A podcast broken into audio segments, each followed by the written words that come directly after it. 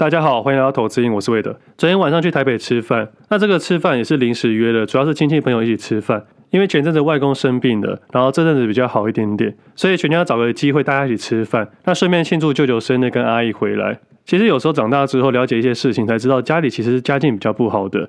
那阿姨回来为什么要庆祝？是因为阿姨其实是以前送养出去的。那这阿姨现在发展不错，现在人在国外。那因为疫情的关系都没有回来台湾，所以这是睽违三年回来台湾。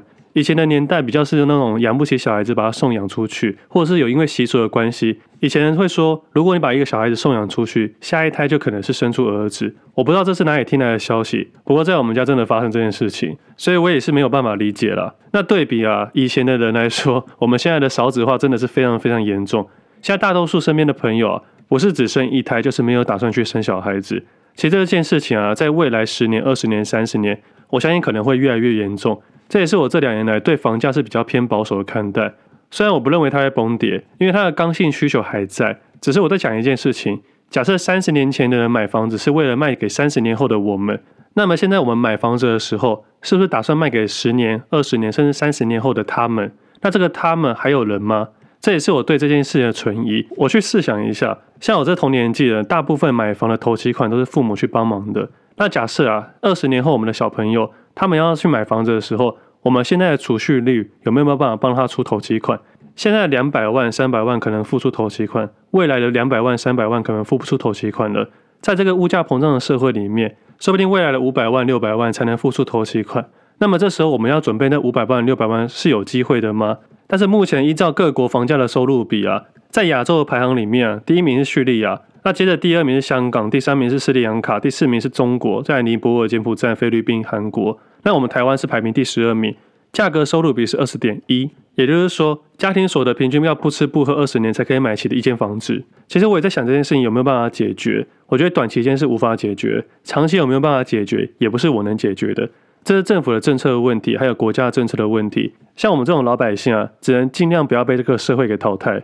尽量想办法在股市或房市或各个资产里面生存，而我自己拿手的地方是股票市场，所以我自己放弃了房地产这件事情。但是不代表说我未来不会有房地产，我还等待那个时机。我们去想一下，假设买一间房子要一千万，我们一辈子会买几间房子？假设你只有一间，那么你应该花更多的时间去做这个决定。那假设你要买两间、三间、四间，那么你的谨慎程度可能就偏低一点点。像很多富二代啊，或者爸妈有帮忙付头期款的。他们在买房的时候就没那么谨慎。我真的有朋友跑去预售屋看一看，一天就成交的。他成交之后才发现资金不够，再跟父母要钱。我相信这件事情绝对不是个案。那么真的也有可能，二十年后的房价又比现在高了一倍。但是地区啊、地点跟时机点还是非常非常的重要。如果可以买到信义区，谁想买到中立区啊？这意思就是说，能买台积电，谁想买宏达电？虽然现在宏达电开始悄悄的上涨，但是啊，以长期来说。台积电的股东的确有赚到钱，宏达电如果买到高点的话，相对还是亏损的。那其实到底要不要买房这件事情啊，还是因人而异。我不会说一个标准答案，说一定可以买房，一定不可以买房。但依照我的理解啊，租金收入如果没有持续上升的话，那么我就用房租来取代买房的压力。虽然很多人会说租房不如买房，我认为在理论上是完全没有错的。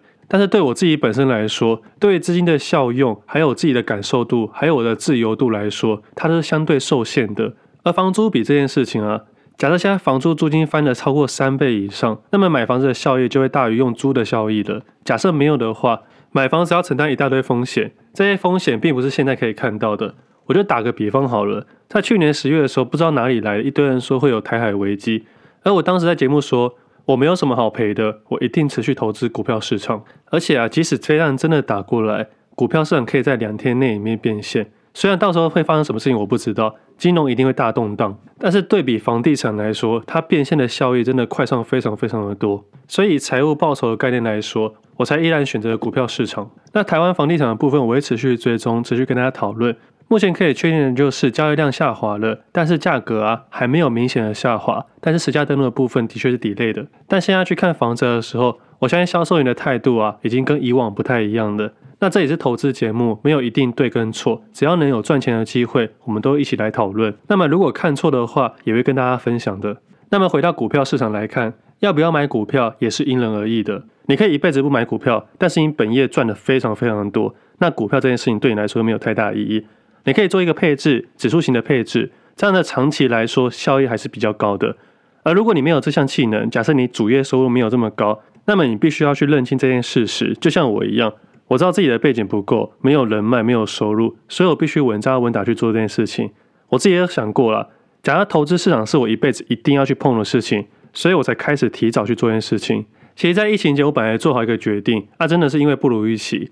我本来是打算啊，等我五十岁以后再回来交易市场去做短线交易。其实交易到一定的程度，你会觉得有一点点无聊，有一点点空虚。就像今天来讲好了，如果你有一直听我的节目的话，你应该知道，我持股里面唯一没有大涨的个股啊，就是台湾高铁。这种讨论到的程度啊，还被群组里面的人笑，还有人跟我说，我到时候停损记得要分享。而今天刚好带量创第一根。所以这个部分啊，可能会让你失望了。大家其实在我二零二一年的时候，已经列入我左侧的部位了。我知道二零二一年、二零二二年的时候，持续去研究。近几个月，我一直认为它会有一些题材或一些话题，甚至外资也开始慢慢的进场。那我现在录音的时间三点多，那现在外资的筹码还没有公布出来，但是我能保证啊，绝对是外资去买入的。那为什么会有点空虚呢？因为我能研究的都研究了，能赚的都赚的，我在有限的资金里面去做交易。而我现在的个股啊，都已经如预期了。但是如预期之下，在控制风险的概念里面，我反而好像已经有点空虚，没有东西去研究了。我从日本回来这段时间，几乎所有的个股都符合我的预期，只有两个东西没有符合我预期。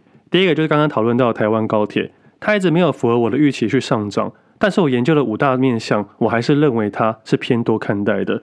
那第二个看错就是台指期没有如我预期的大跌，加元指数还是依然的强势。而今天也创了波段的新高。其实从上礼拜五大家应该就知道了，上礼拜的夜盘期货上涨一百零六点，所以上礼拜五应该就会知道今天的行情是大涨的。怎么涨还不知道，涨哪些个股今天才会知道。在日本的时候，二月十号那一天我下了 CPI 的空单期货，但是在上礼拜四的时候，我把最后一笔的期货空单都回补掉了。我这次的空单布局是三月份跟四月份，那三月份的部分在二月二十二号的时候全部补掉了，转到四月份。那四月份的话，在三月二号的盘中全部补掉了，所以礼拜五跟今天的行情是大涨行情，我的空单是完全没有损失的，而且我空单的回补是小赚的，但是这种小赚不列入我的自己的参考里面。它虽然是看错的，但是它是小获利出场。或许听众朋友可能觉得说，怎么可能这么刚好在礼拜四那天就回补掉了？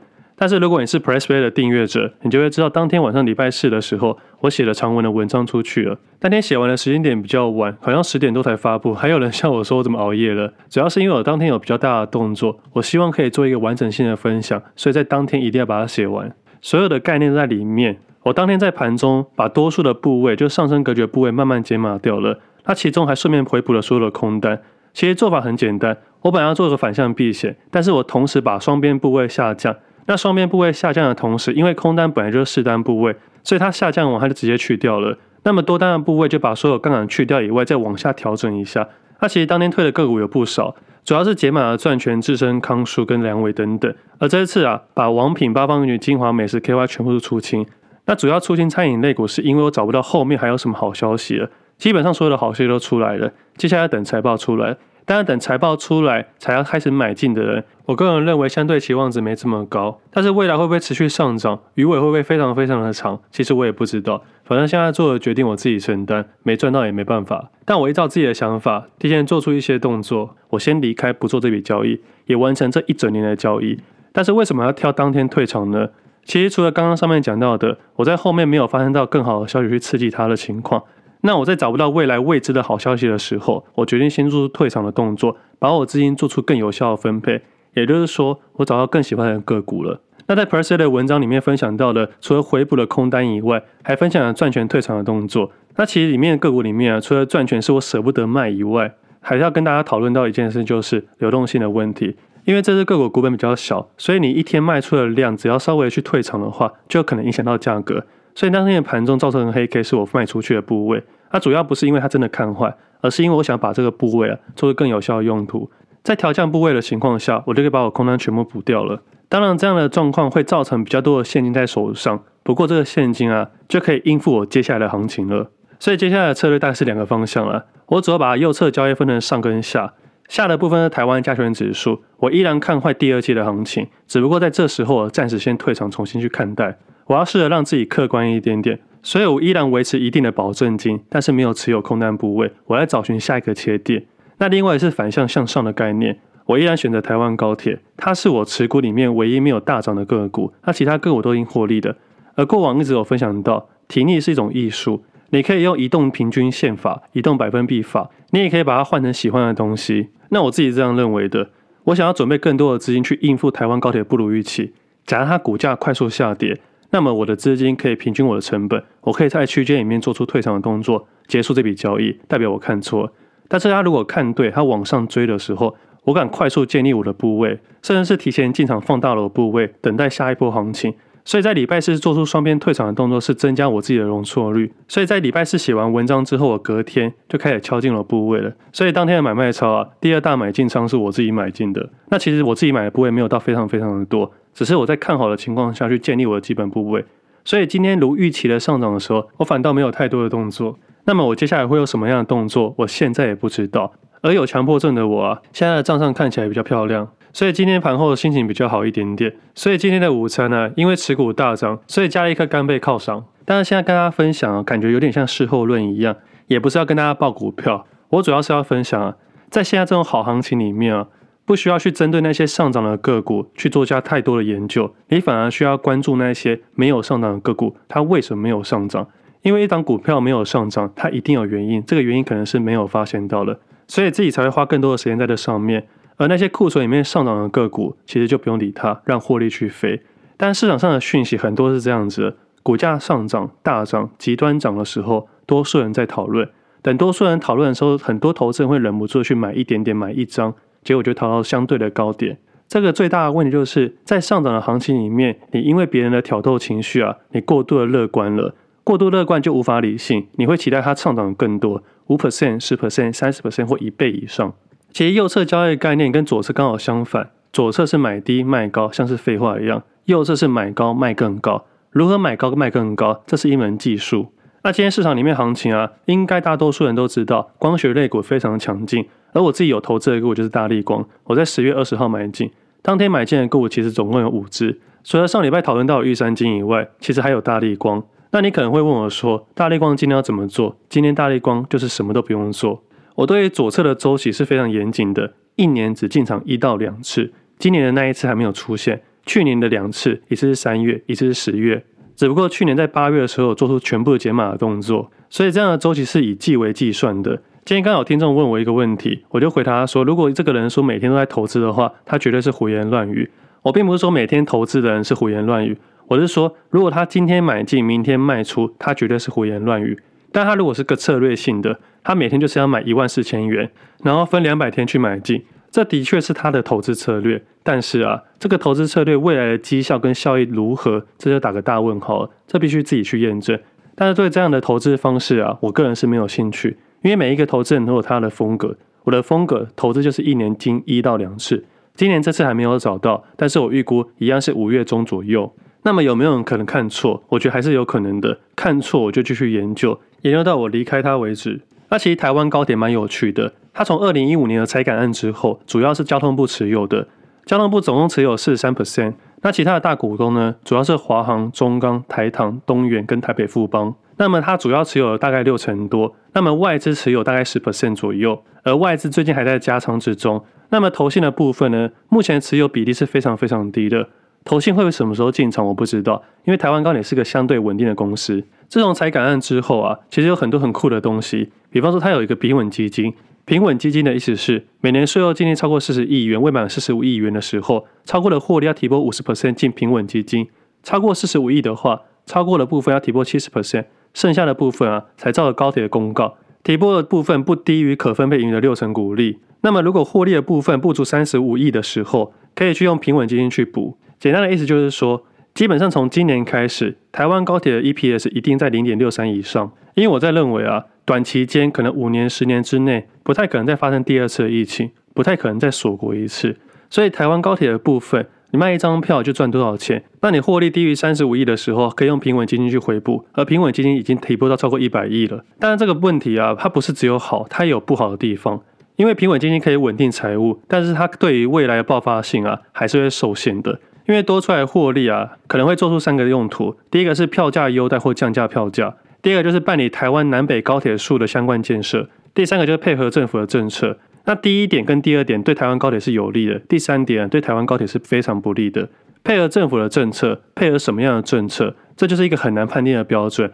那其中第一点跟第二点，我认为是偏向好的。第一点应该暂时不会这么做啊，因为物价膨胀的关系，今年可能还要调涨价格。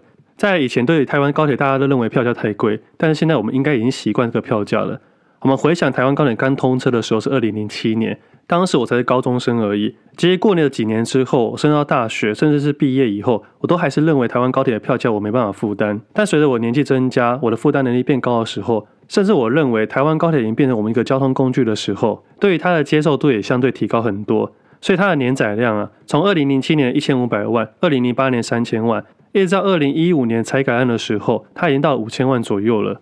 只不过它一开始的摊停成本太高了。所以他们在二零零七年、二零一五年基本上都是亏损的。那才改案其中一个点就是，它延长到二零六七年，也就是说，它把它摊提的费用全部平均下去了，摊提的期限变长了，那么每年的折旧费用也相对调低了。所以这段时间研究后发现，我发现台湾高铁它基本上啊，只要政府不要乱搞，基本上是一个相对稳定的东西。但是稳定啊，不一定有爆发力，不一定有成长性，这时候就要看形态、题材、技术面。形态不用讲了，就是一个盘整区间。那技术面呢？它是区间格局带量的时候，才是一个比较好的切入点。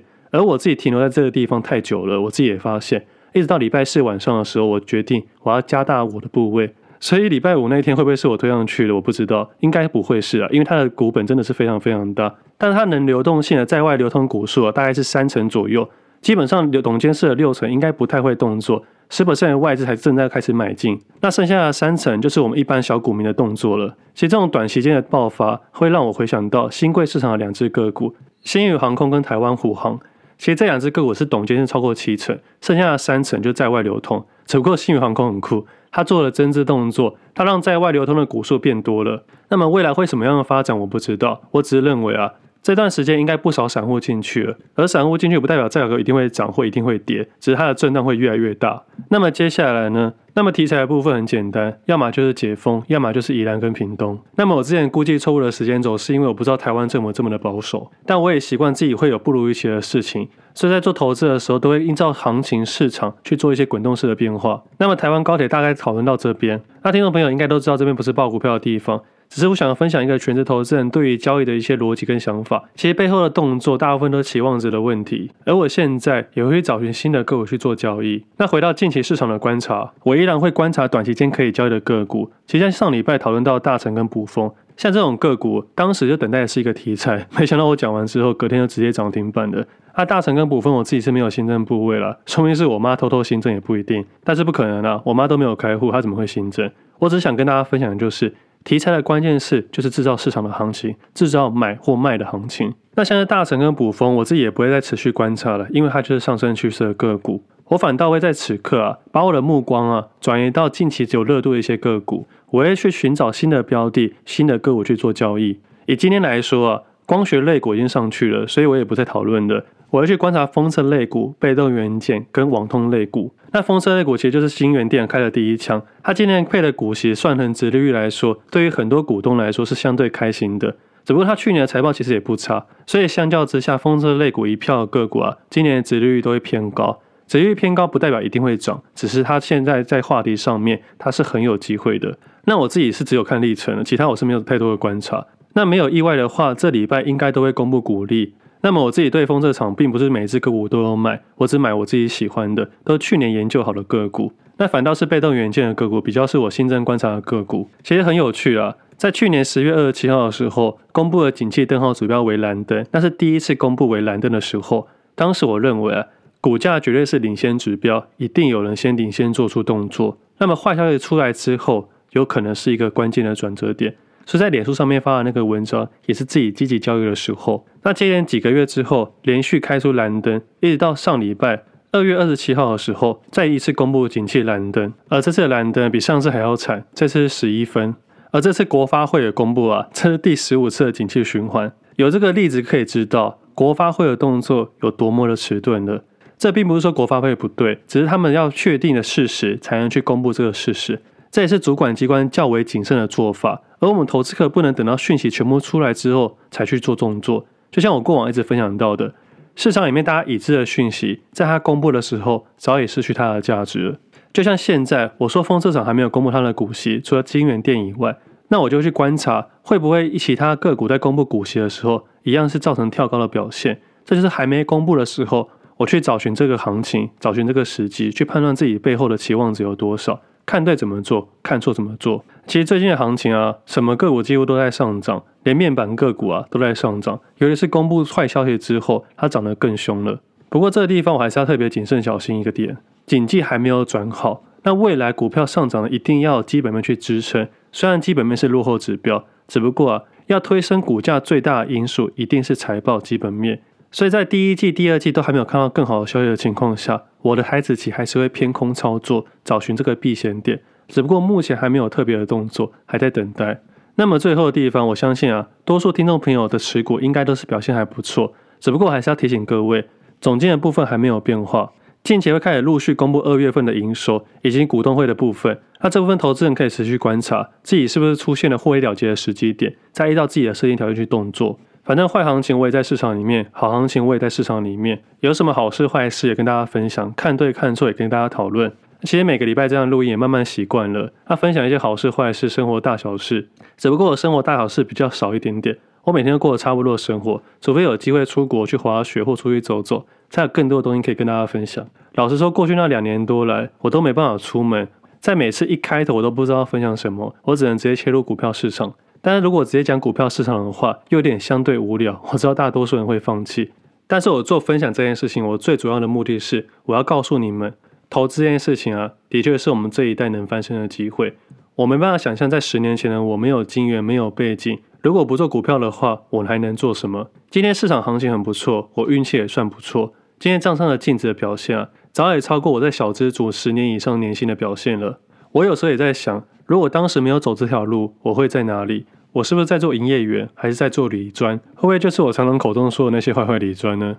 老实讲，我其实真的也不知道。那前阵子刚有个听众朋友问我说，我接下来的下一步会做什么？其实我接下来下一步我也不知道要做什么。我回答他说，把身体顾好吧，因为我看到太多有钱人身体坏掉了，真的很多人很有财富，但是他没办法控制就是自己身体的因素。很多的交易高手的身体坏掉了，无法再交易。所以维持自己身体状况良好是最基本的东西。那么我接下来应该还是持续交易，努力赚钱，找寻交易的成就感。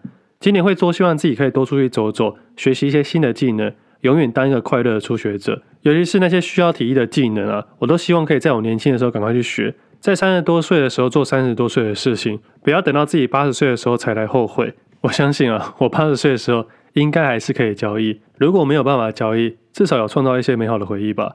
那今天节目先到这里，我们下次再见，拜拜。